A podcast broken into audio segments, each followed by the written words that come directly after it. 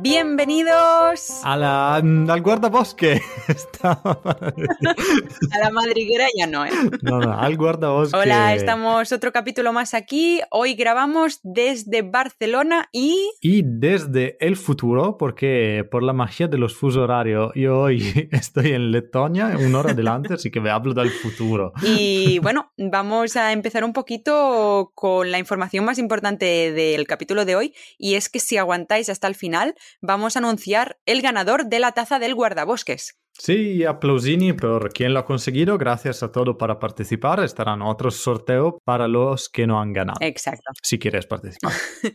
y bueno, ¿nos comentas un poco qué comentarios hemos tenido esta semana, Fra? Sí, porque en realidad por eh, algunas cosas secretas del podcast hemos grabado muy eh, cercano los dos capítulos anteriores Así que hemos saltado un par de comentarios que nos han venido. Así que desde mi armario, desde lo cual estoy grabando hoy para no tener eco. Sí, porque está grabando desde un armario, luego os tengo que hacer una foto porque está en una habitación del hotel y tiene una habitación enorme con un escritorio precioso que yo he visto, pero ha decidido grabar desde un armario. O sea, se piensa que está en Narnia. Sí, aparte, exacto.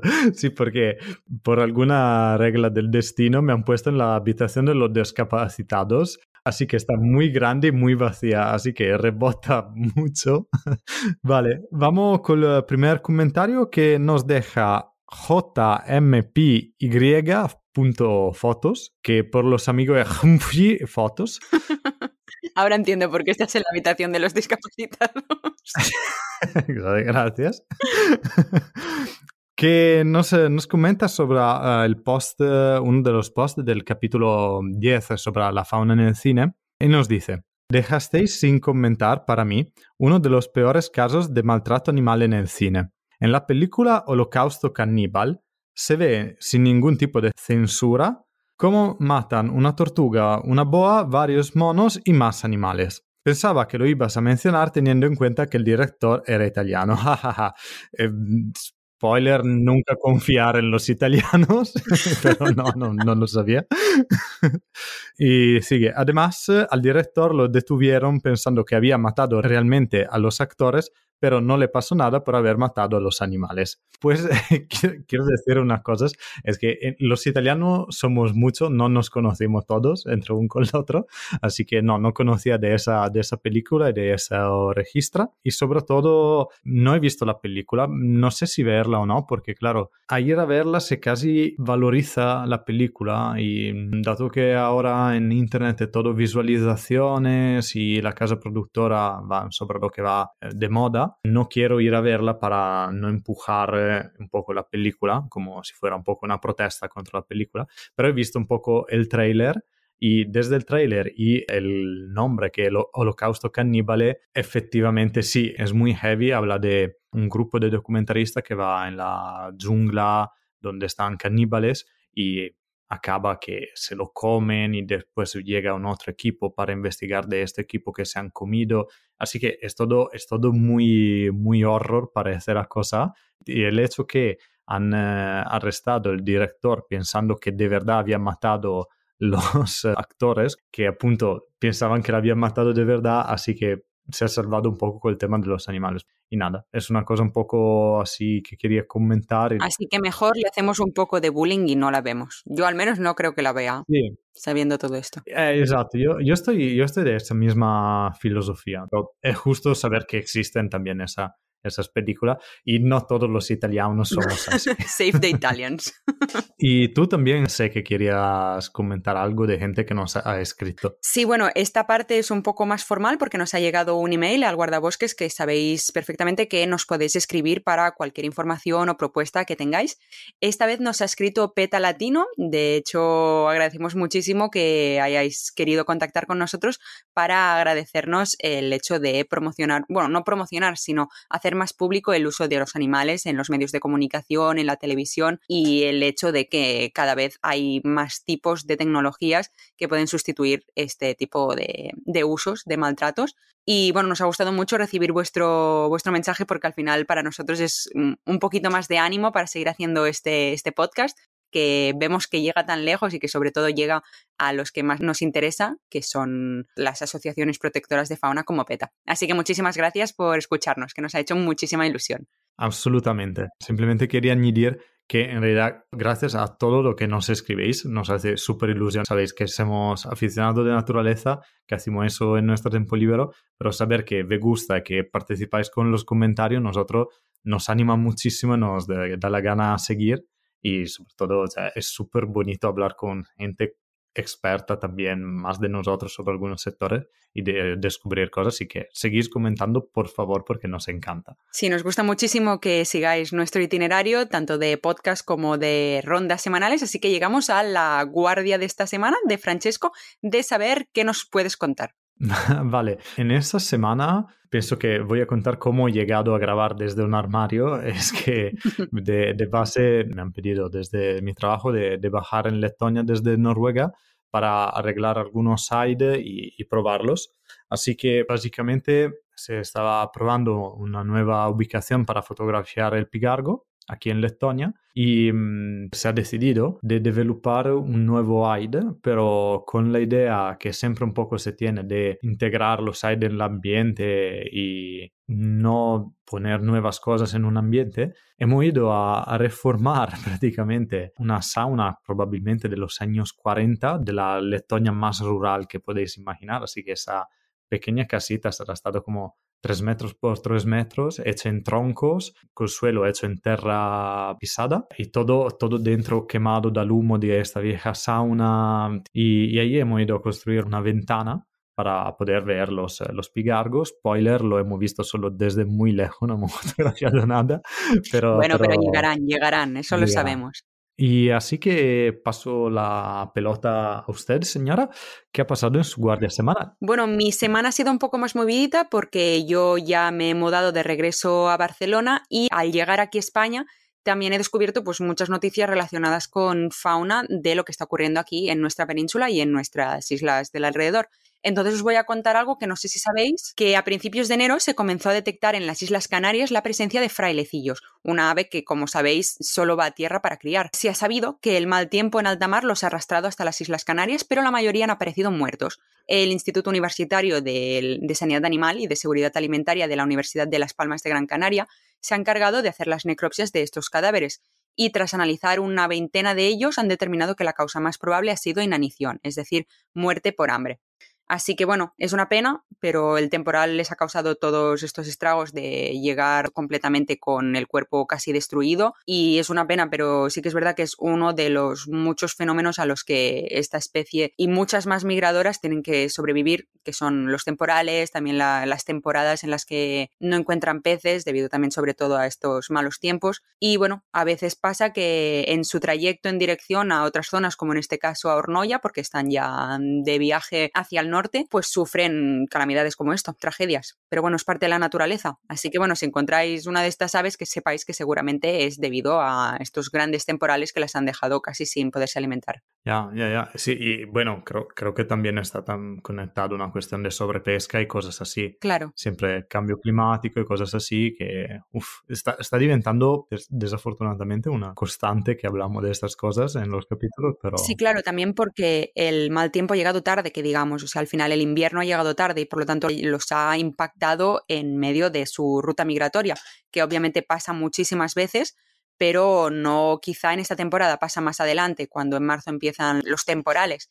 Entonces supongo que no han podido encontrar tierra firme a tiempo y entre que han estado gastando muchísima energía para, para intentar pescar, que además, pues lo que decías, la sobrepesca también les afecta, no se han podido parar más y en el agua imagino que al final han acabado cayendo. E, es una pena para todo el mundo, y, pero desde un otro punto de vista es también bien que llegue a, la orilla de forma que venga una noticia y la gente pueda verlo de verdad y ver lo que está pasando, porque muchas veces con los pájaros pasa que pasan calamidades y se, se, enteran solo los ornitólogos y cosas así, claro. que son en sitio lejísimos. Sí, de hecho han sido muchos bañistas de primeros de enero que se han, se han encontrado con estos puffins, con estos frailecillos, además de voluntarios, de limpiadores de playas, o sea, un poco en general, al final no han sido ornitólogos, han sido gente que pasaba por allí que se han encontrado con decenas, veintenas de, de estos pájaros muertos. Pobrecitos, madre mía. Pero bueno, vamos a pasar a un tema un poco más divertido, que es el que viene hoy, ¿no? Y vamos a introduciros el capítulo.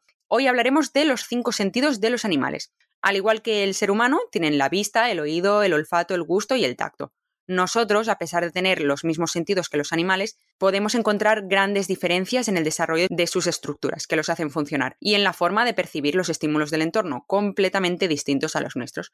Hoy os contaremos curiosidades varias de cada sentido en el mundo animal. Así que preparados y Francesco, si quieres darle tu caña, empezamos. 3, 2, 1, vamos con la visión. Visión o vista, no estamos muy seguros de cómo se llama. Pero bueno, visiones más Marvel, así que...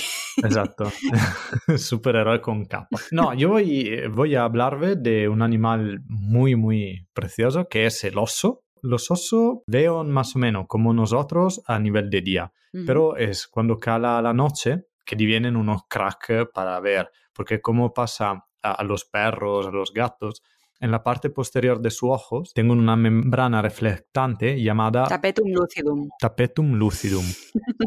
Exacto, que refleja la luz eh, y le permite de doblar la, exposición de las partículas a la, luz, en el sentido, como en todo el mundo, entra la luz desde el ojo, las partículas captan la luz, pero cuando la luz pasa a esa partícula, llega a esa membrana que la refleja de nuevo en dirección de las partículas, así que duplica prácticamente la sensibilidad a la luz. Y es el motivo por lo cual cuando se hacen las fotos de, noche a los animales se ven con los ojos brillantes, porque están reflectando la luz desde esta membrana.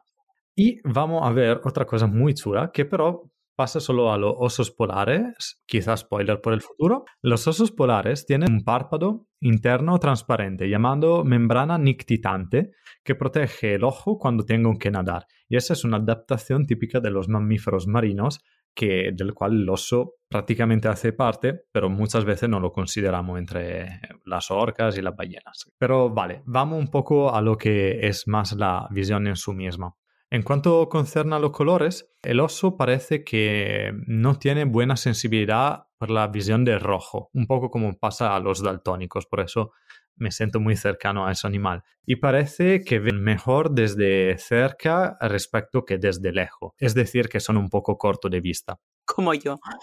Exacto, ve que es un animal que representa un poco todo. Los científicos no están muy seguros de eso aún, porque dependiendo de la especie y algunas condiciones varias, esas informaciones pueden un poco variar.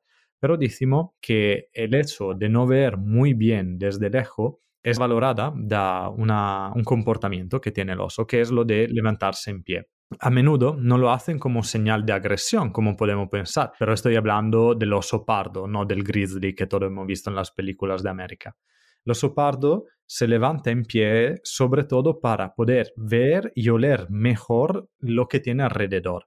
Y es un momento que él se pone ahí para entender qué está pasando porque lo se ha cogido de sorpresa. Y proprio relacionado a eso, linko en la nota del episodio un vídeo de un niño en los Alpes italianos que se encuentra en un bosque de mugo, que es el pino mugo subespecies mugo, que por lo que he descubierto que no existe en otros lugares que las Alpes, porque es un pino endémico de la alta montaña de Italia. Y mm, es muy chulo este vídeo porque se ve que el niño se encuentra con ese oso que estaba refrescándose entre la rama y el niño probablemente estaba con amigos o sí el padre y se encuentra con el oso.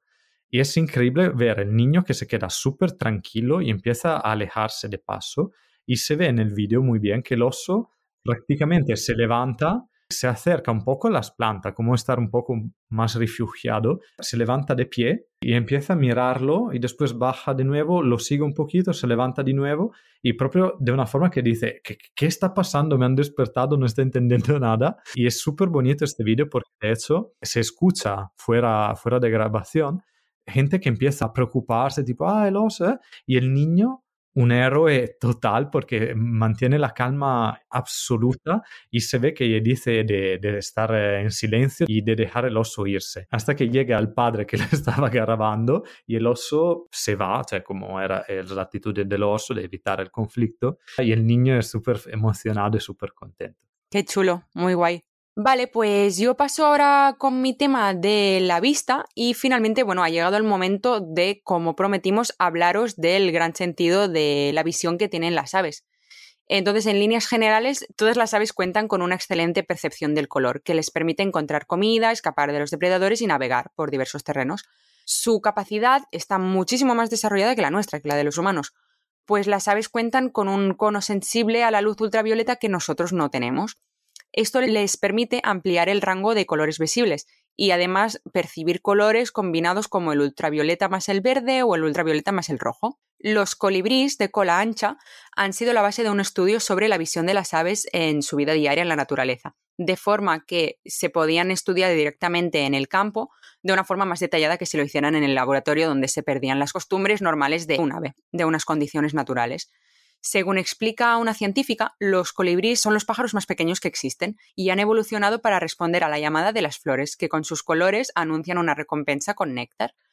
Esto los convierte en las aves perfectas para que puedan aprender asociaciones de colores rápidamente y con poca capacitación. El equipo de investigadores estaba particularmente interesado en combinaciones de colores no espectrales, que son las que involucran tonos de partes muy separadas del espectro del color, en oposición a las mezclas de colores vecinos, como serían el verde azulado, es decir, el azul verde, o el amarillo, que sería el verde rojo. Para los humanos, que solo tenemos conos de tres colores en la retina, sensibles a la luz roja, verde y azul, el púrpura es el ejemplo más claro de un color no espectral, porque es una mezcla.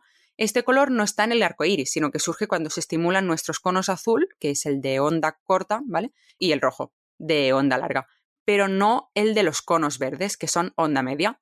Los humanos tienen un solo color no espectral, que es este, el púrpura, pero las aves pueden ver teóricamente hasta cinco. El púrpura, el ultravioleta más el rojo, ultravioleta más verde, ultravioleta más amarillo y ultravioleta más púrpura. Son con muchas más cosas. Muchísimos. Entonces ya son cinco colores más que nosotros. La tetracromía es el hecho de disponer de cuatro tipos de conos de color.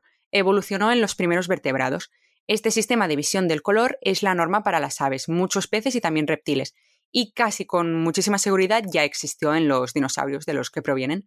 Según los investigadores, la capacidad de percibir muchos colores no espectrales no es solo una hazaña de los colibríes, sino una característica generalizada de la visión del color animal, y en este caso, como yo os he contado, de las aves en general. Así que finalmente hemos explicado un poquito cómo las aves consiguen ver muchos más colores de los que nuestro ojo puede llegar a divisar y es por esta capacidad de tener cuatro conos de, color. Eh, eh, son, increíbles y, y súper difíciles de pronunciar tetracromacia. Pasamos al siguiente tema. El oído. Pam, pam, pam, pam. Ahora yo sigo siempre con grandes mamíferos en ese momento y voy con eh, el lobo, mi, mi, especie favorita, y donde el oído es el segundo sentido más agudo del, del, lobo. El primero es el olfacto. Los lobos pueden oír hasta a 10 kilómetros de distancia en una foresta y a 16 kilómetros de distancia en el campo abierto. Así que es muy lejos. Obviamente depende de las condiciones de, viento, de ruido de fondo y todas esas cosas, pero bueno, es un buen resultado. Los lobos oyen tranquilamente hasta una frecuencia de 25 kHz y para decirme el límite del oído humano es 20 kHz, pero algunos investigadores creen que puede llegar hasta el límite de 80 kHz. Así que es mucho más arriba de, nuestra sensibilidad al sonido. Además, esta sensibilidad y esta gran capacidad de, oír desde lejos es facilitada desde la forma misma de la oreja, que es triangular y que de hecho puede mover en todas las direcciones para captar mejor los ruidos que llegan a direcciones diferentes. No como nosotros que somos desafortunados y lo tenemos pegadas a la cabeza en una única posición. Somos deformes, esa es nuestra... Exacto. Y además, otra capacidad más que tengo de, nosotros es que los lobos pueden escuchar sonidos muy, muy suaves entre los 5 y menos 15 decibel. Para dar un rango de, de intensidad, el sonido de una hoja que cae llega a los 10 decibel. Así que ellos pueden llegar a los menos 15 a sentir. Así que, chapeau. Muy, muy interesante el tema del lobo. Yo sigo con mi animal. Os daréis cuenta al final de este capítulo que yo he decidido optar por todas las aves, pero no le he dado la oportunidad al búho porque era demasiado fácil. Así que os voy a hablar de las currucas de alas doradas. Son una especie de gorrión y han demostrado tener un sexto sentido para anticiparse a la llegada de fuertes tormentas y huir. Este estudio eh, vio que eh, mientras se investigaban a estos pequeños pájaros migratorios con dispositivos de geolocalización, estas aves abandonaron una zona para reproducirse poco después de haber llegado. De hecho, dos días antes de que una tormenta provocara al menos 84 tornados mortales en Tennessee, que está más o menos al centro-este de Estados Unidos, donde llegaron a morir 35 personas. Estas currucas, para haceros una idea, viajaron 1.500 kilómetros en cinco días para escapar de esta fuerte tormenta. Según los investigadores, las aves contrariamente a los humanos, claro, pueden escuchar los infrasonidos de muy baja frecuencia, que se propagan por largas distancias y son generados principalmente por perturbaciones meteorológicas severas. Los investigadores también mostraron que esta especie, que sigue las mismas rutas migratorias cada año, puede llegar a efectuar desplazamientos fuera de sus periodos de migración cuando es necesario, como es en este caso este sexto sentido, que aunque esté dentro de la audición se puede considerar perfectamente un sexto sentido porque parece un superpoder, es una buena noticia para la supervivencia de estos pájaros ante el calentamiento climático, que conduciría a un aumento de la intensidad y frecuencia de tormentas y tornados con el tiempo, claramente. Ah, wow. Sí, sí, pero ya 80 de tornados son, son muchísimos. Claro, 84 tornados, una locura y se fueron un poquito antes, en plan, la humanidad ya sobrevivirá cuando pueda y nosotros nos vamos. ah, muy, muy bien, muy bien. Vosotros construir vuestra casa, nosotros nos vamos de aquí. Sí, sí. Hay que empezar a prestar atención de verdad a los pájaros y ver cómo se mueven. Igual que cuando los lobos suben a la montaña, ¿no? Pues que está pasando algo, pues cuando las aves se van, creo que hay que ir. O cuando el grajo va abajo. Exacto, hace frío el carajo. bueno, y siguiendo un poco con animales que preveden cosas, Vamos con el senso del eh, tacto. Tacto. y le hablo de un animal muy sensible que es el elefante, que por cuanto es grandullón utiliza muchísimo el senso del tacto. El tronco es tan sensible que es capaz de percibir diferencia de presiones de 0,25 milímetros de profundidad. Wow, yo pensaba que tenían una piel súper gorda. Exacto, pero también súper sensible prácticamente es lo que equivale a un ligero roce contra la piel. Así que ellos perciben todo también si tengo como una armadura de piel. Una de las partes más eh, importantes por el tacto del elefante, obviamente, es la trompa. Claro. Que utiliza para acariciar, tocar, explorar, tranquilizar el criado, abofetear, bloquear, hace de todo con la, con la trompa. Y tiene una fuerza en ese, no sé si podría definirlo órgano o apéndice, apéndice quizá más correcto como terminología, que llega a levantar pesos de más de 250 kilos. Pero la cosa interesante a nivel de tacto es que tienen extensas células motoras sensoriales, llamadas corpúsculo de Pacini, que no sé si es porque es un italiano o es por de pequeñino. Yo quiero que sea por un italiano. E-, Ese corpúsculo les permite de tener un fuertísimo sentido del tacto los corpúsculos de Pacini están compuestos por membranas concéntricas de tejido conectivo, similar a las capas de una cebolla. Entre cada capa de tejido conectivo hay un gel viscoso. Cuando hay un movimiento o una vibración, la presión deforma el gel y las capas del tejido conectivo de los corpúsculos de Pacini. Esa deformación estimula las terminaciones nerviosas y envía un señal al cerebro así que lo rende súper sensible a cualquier ah, movimiento. Y por ese órgano que también se encuentra en las patas del elefante, se piensa que es la explicación por lo cual los elefantes asiáticos han sobrevivido al catastrófico tsunami del 2004. Por eso decía animales que perciben el futuro, porque gracias a las vibraciones percibidas desde el acercarse de la ola, los, los elefantes se han alejado y se han puesto a salvo anticipándolo y, salvándose de hecho. O sea, ¿notaron las vibraciones de la procedencia de este tsunami? Sí, del acercarse de la grande ola y, de, bueno, yo creo desde el, desde el terremoto marino y del acercarse de la ola y ellos se han alejado y se han salvado. Qué pasado. No creo que han estado casi muertos de elefantes en esa. Wow, muy, muy bonito, qué chulo. Pues bueno, yo sigo con mis pajarines. bueno, hoy voy a hablar de uno muy mono que es de la familia del cacapú, que creo que quizá ya lo conocéis como el pájaro más tonto del mundo, quizás el segundo. Recientemente un equipo de investigadores ha descubierto que el kiwi es posible que se esté quedando ciego básicamente porque no necesita ver para sobrevivir. Un equipo de científicos de Nueva Zelanda, de donde son originarias estas peculiares aves, encontró un grupo de kiwis ciegos en la isla sur del país, que está formada como por dos islotes. Aún así, estos kiwis ciegos parecían capaces de sobrevivir igual de bien gracias a otros sentidos como el tacto, el olfato y el oído. El primer avistamiento documentado de múltiples aves ciegas y salvajes en buen estado de salud sugiere que la visión no es necesaria para la supervivencia del kiwi, por lo que los científicos han concluido que quizás mantener el sentido de la vista puede ser un desperdicio de energía. Este conjunto de características visuales es sorprendente pobre para un ave, como dicen estos científicos, pero se comprende que cuando se considera la devoción energética del kiwi y el resto de sus sistemas sensoriales como la audición, el olfato o el táctil, este último le da la suficiente capacidad de sobrevivir gracias a un conjunto de receptores situados en la punta de su pico que le indican eh, dónde encontrar comida. Ahora explicaremos un poquito más.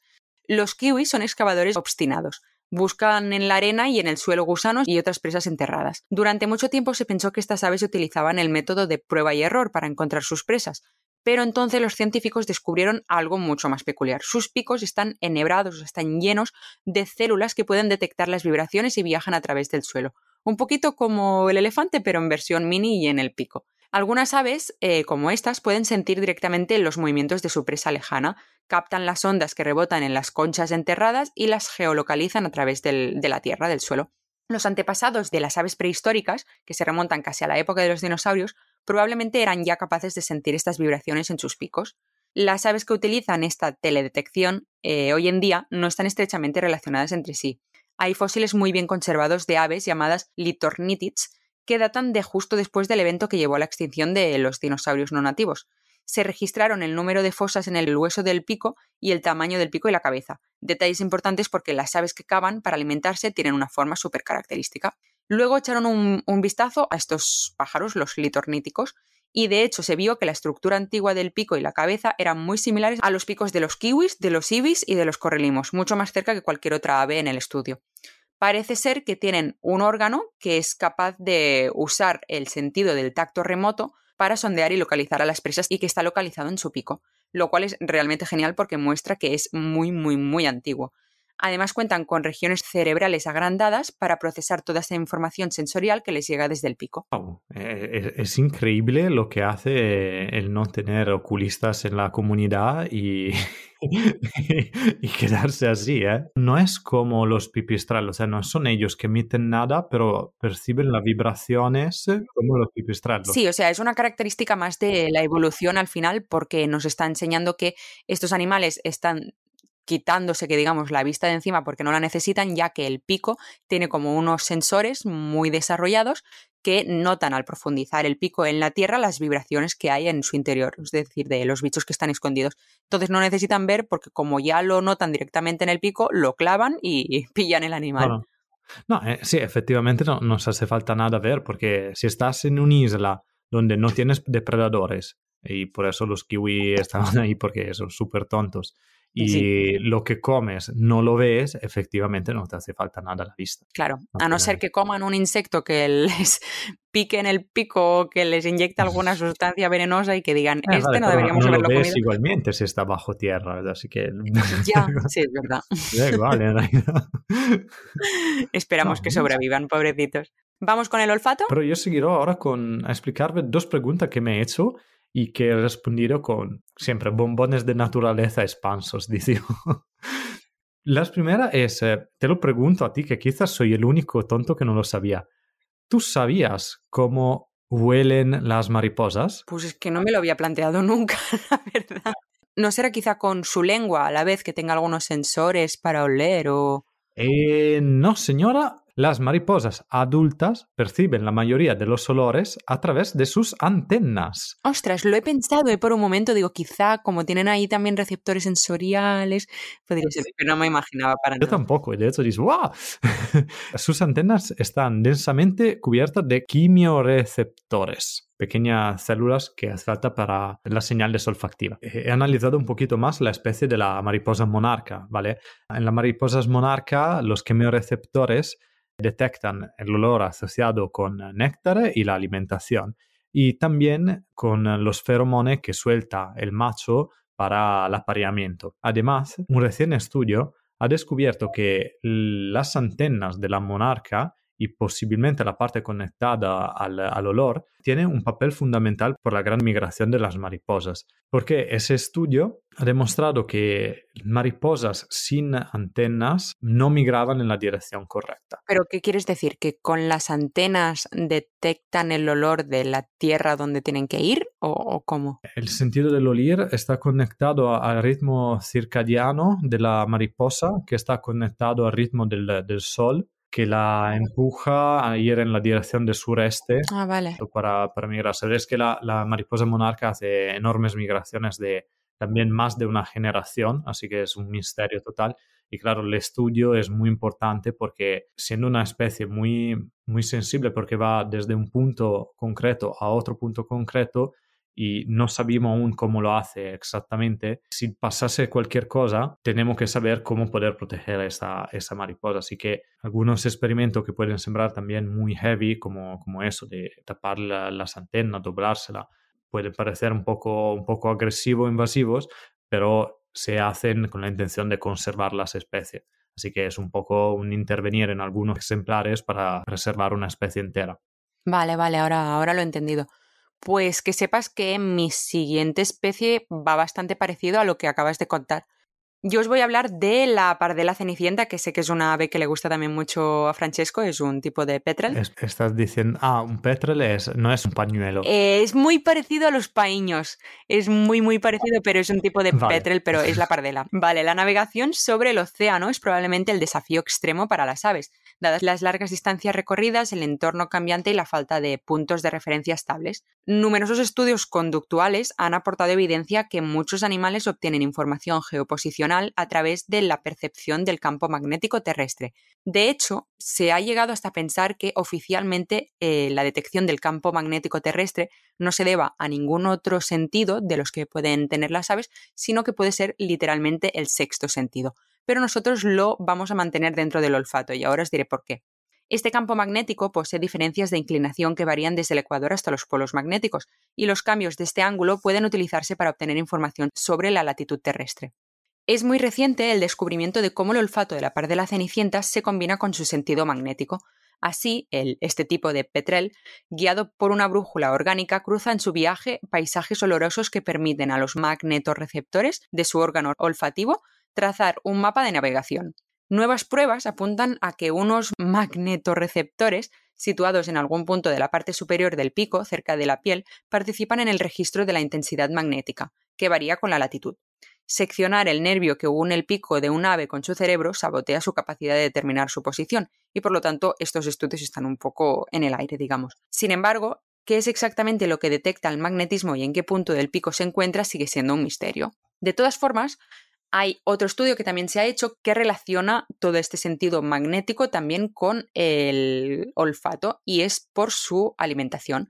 Este tipo de aves marinas, en realidad en su general las de nariz cilíndrica, también conocidas como aves marinas procelariformes, como los queridos paíños, o los bonitos fulmares que hemos visto. Sobrevuelan el océano en busca de krill y pueden oler una sustancia química que libera el fitoplancton, la presa del krill, cuando éste se lo come. Usan ese olor para encontrar el krill. Para que quede claro, el krill son criaturas diminutas que se parecen mucho a las gambitas, y estas aves marinas están volando en el aire, detectan el olor de una especie de tipo de camarones diminutos que comen cosas aún más pequeñas bajo el agua. Los detectan y van a por ellos. Es la, es la, serie El enemigo de mi enemigo es mi amigo. Exacto. Pero es una pasada que puedan estar volando y detectando criaturas que están debajo del agua. Es brutal. Wow. Sí, y súper, súper pequeña, de verdad. Claro. Sí, y además lo del, sexto sentido, efectivamente, parece siempre más un sexto sentido, porque ahora está en estudio que, como tú has comentado, están conectados con el olfato, y, pero también conectado a la vista y pero en ambos tipos de estudios no dan una respuesta definitiva. Parece que el sentido para la migración no está conectado a un otro sentido, pero quizá es una mezcla y es efectivamente un sexto sentido que, que, no conocemos, que funciona de forma totalmente extraña, conectando diferentes órganos entre ellos. Sí, de hecho yo también estuve leyendo un artículo para este tema y era también de otro tipo de petrels, no recuerdo exactamente cuáles eran, y se habían hecho estudios con el tema del magnetismo, porque a un tipo de, de paíños se les insertaba un imán en la espalda de forma que se les descontrolara el magnetismo.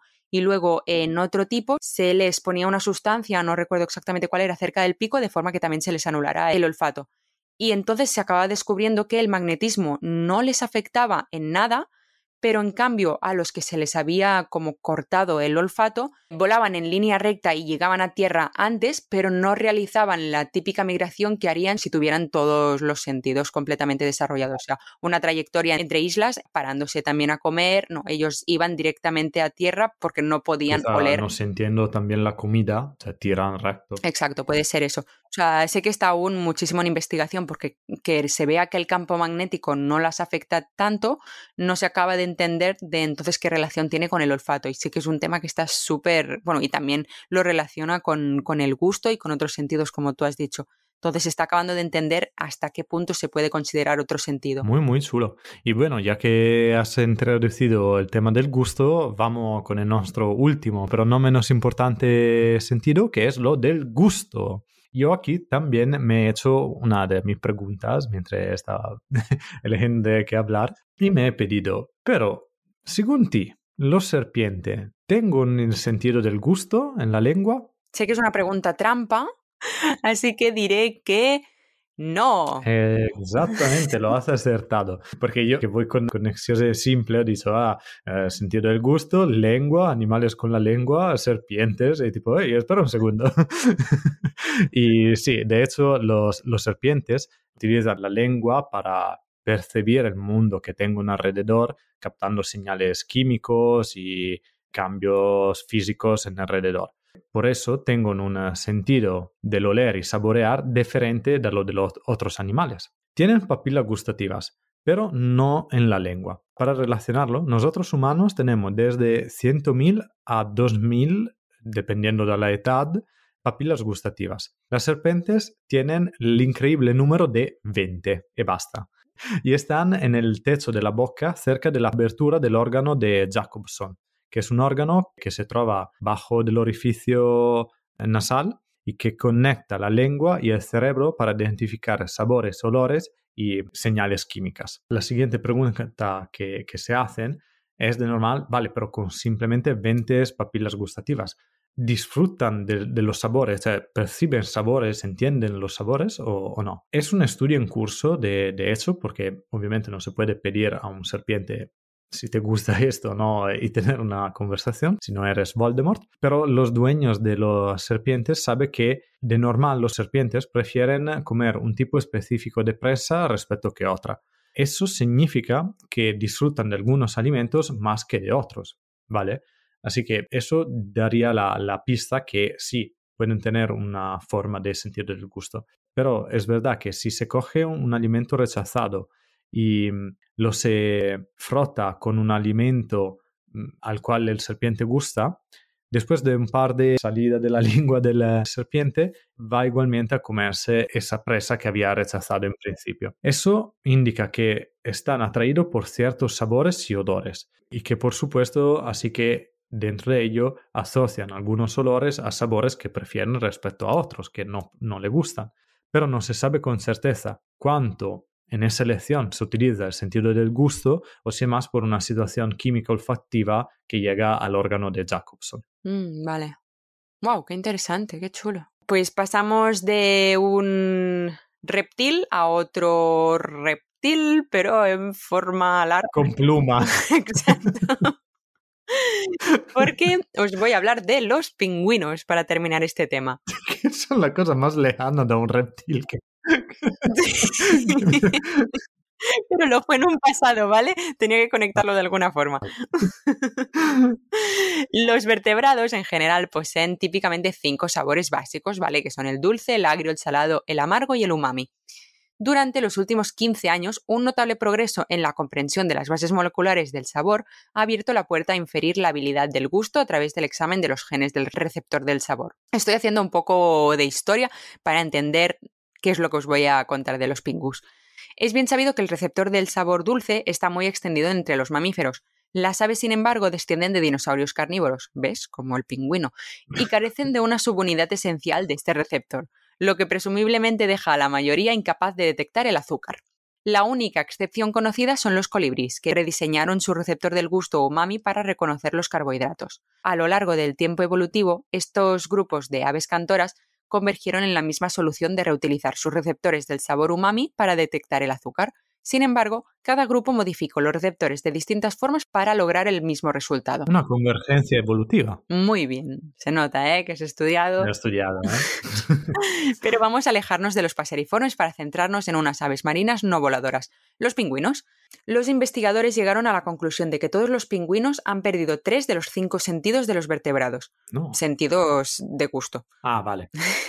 no, no, pobrecitos, no son ciegos ni sordos. Ni... ya, ya es mucho que no pueden volar. Tomados en conjunto, nuestros resultados sugieren fuertemente que los gustos umami y amargo se perdieron en el ancestro común de todos los pingüinos, mientras que el sabor dulce se perdió antes. Los pingüinos perdieron estos cinco sabores básicos hace más de 20 millones de años y nunca los recobraron. Oh, no. Debido a que los pingüinos son comedores de pescado, la pérdida del sabor umami es especialmente desconcertante. Los pingüinos se originaron en la Antártida hace unos 60 millones de años y los principales grupos de pingüinos se separaron unos de otros hace 23 millones de años. Oh, no. Perdón. ¿Te vas a callar? Esta pérdida del gusto creen que está relacionada con periodos drásticos de enfriamiento de la Antártida, donde la proteína responsable de la transducción de señales del sabor dulce al sistema nervioso no trabaja bien por temperaturas tan frías. En los genomas de diferentes especies de pingüinos, en este caso de Adelia y del emperador, los genes de los receptores del gusto amargo y el umami se han convertido en pseudogenes, es decir, secuencias genéticas que se asemejan a un gen, pero que carecen de la capacidad de codificar proteínas. Los pseudogenes a menudo son el resultado de la acumulación de múltiples mutaciones en el tiempo. Los genomas de todas las aves no pingüinos estudiadas carecen de los receptores para el sabor dulce. Un estudio anatómico de cuatro especies de pingüinos no encontró papilas gustativas en la lengua, lo que sugiere fuertemente una reducción de la función del gusto. Su comportamiento de tragar toda la comida y su estructura y función de la lengua sugieren que los pingüinos no necesitan la percepción del gusto, aunque no está claro si estos rasgos son una causa o una consecuencia de su mayor pérdida del gusto. Pobrecitos míos. O sea, se, se han adaptado con lo que tenían. Dicho, ¿Dónde, ¿Dónde hemos dejado el sentido del gusto? Totalmente. ¿Tenemos dos? Pues. Exacto. Casi es mejor porque así no sienten la peste que debe hacer el pescado que a veces consumen. Sí. Yo, yo no sé, o sea, quizá si alguien ha ido en una colonia de pingüinos, o sea, ¿cómo, ¿cómo es el olor? El olor sí que lo perciben, lo que no perciben es, o sea, no van a estar lamiendo pingüino sí, pingüino no. Entonces, el olor sí que... Déjale un sentido al menos. Touché. Pues hemos conseguido los cinco sentidos. En ese primer capítulo hemos dejado atrás muchos animales. Bueno, también seis, ¿eh? De sentidos por lo que vemos. Ah, pues o sea, lo, lo de la migración, que, que sigue siendo un poquito también es una, un tema recurrente, migración de sentidos. Una incógnita. Sí, sí, sí, sí. Así que si queréis saber más sobre migración, el capítulo, creo era el 1 o el 2. El 2, porque el primero era madrigueras. No, era el 0 la madrigueras. Ah, el 0, Sí. claro. Vale, pues es el 1, sí. Y bueno, ha llegado el momento de anunciar el ganador del capítulo anterior. Que lo hemos sorteado en Instagram, que vencerá nuestra mm, súper bonita taza. Y que ahora mismo vamos a abrir nuestra aplicación porque para que veáis que no hacemos trampa, que no seleccionamos a quien queremos, que obviamente le tendríamos que dar un regalo a nuestros participantes e invitados especiales, pero quizá no ganan. Si han participado muy fuertemente, tienen muchas más opciones. Así que le damos a la ruleta de la suerte ahora mismo y el ganador es... Adri Suárez Photography.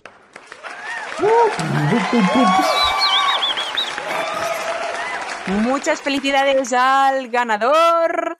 Recibirás tu taza con un poco de tiempo porque estamos en ello. Ahora nuestra dirección se pondrá en contacto contigo. Sí, el departamento de producción te enviará los detalles para que nos mandes tu dirección y así poder completar el, el envío. Muchas felicidades y está un pequeño trick con esta taza. Si la rueda tres veces, todo sabe más a umami. Chao. Chao, adiós.